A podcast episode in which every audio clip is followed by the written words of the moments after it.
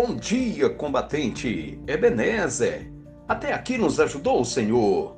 O texto bíblico para nossa meditação encontra-se no livro de Salmos, capítulo 122, versículo 8, na Bíblia NBV, Nova Bíblia Viva, que diz: Em favor dos meus irmãos e amigos, eu peço ao Senhor que a paz esteja com você.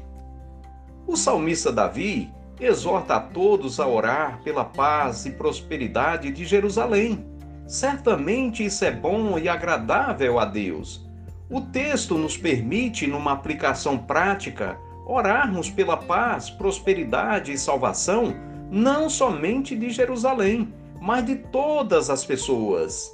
A Bíblia diz que orar pela paz, prosperidade e salvação das pessoas é bom e aceitável diante de Deus inclusive pelas autoridades constituídas para podermos viver em paz. O apóstolo Paulo diz: Antes de tudo, peço que se façam súplicas, orações, intercessões e ações de graças em favor de todas as pessoas.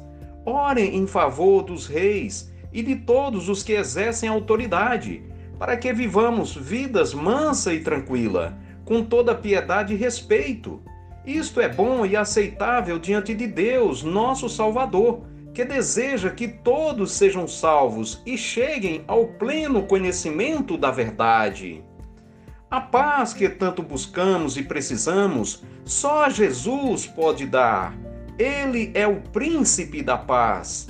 Senhor, por amor aos meus irmãos e amigos, te pedimos: haja paz, prosperidade e saúde. Amém. Deus seja louvado.